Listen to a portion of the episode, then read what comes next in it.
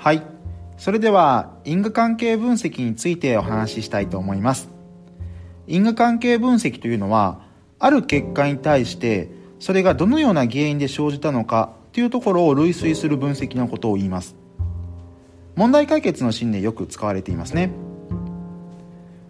でこの因果関係分析を活用するシーンは、まあ、ご存知の通りかもしれませんがある問題の原因となった事象を見極めて問題解決に生かすシーンですとか因果の構造を他の仕事業務にも応用していくシーンとか自分がやったことっていうのがどういう結果をもたらしうるのかっていうところをですねあらかじめ想定しておく。そういったシーンで使っていただくといいかなというふうに思います。そもそも因果関係というのはですね原因と結果の関係のことを言います。子供を叱ったらふてくされたとか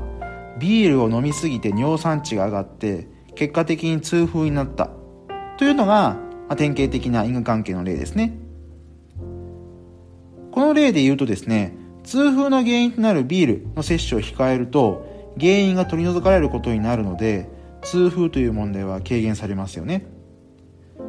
こうした例からもわかるようにですね因果関係を正しく見極めるということは問題解決につながりますし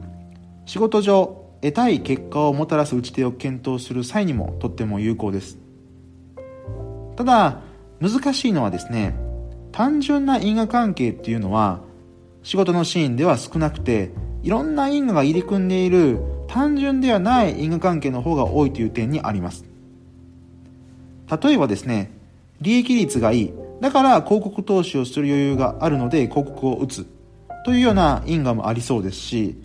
逆にですね広告投資を行う。だから業績が良くなって結果として利益率が上がる。という因果もあり得ると思います。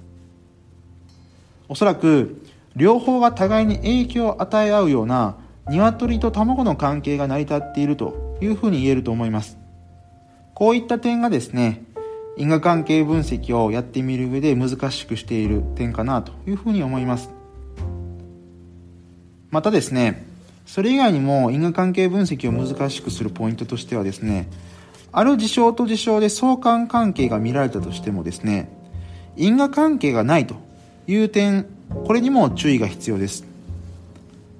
例えば夏にですねアイスクリームの消費量と水難事故の件数には少なからず相関があると思いますがアイスクリームを食べたからといって水難事故に遭ったというわけではないですよね。それ以外の別の第三因子としての平均気温が上がったことというのが両方の数字を引き上げていて見かけだけの因果関係を発生させているということです。これを疑似相関というふうに言いまして疑似相関と真の因果関係を正しく見分けることがとっても大切になります。例えばビジネスパーソンの場合ですとまあ、学者さんとかと比べると、やっぱりそこまで大掛かりな実験とか調査を行うことはできないと思います。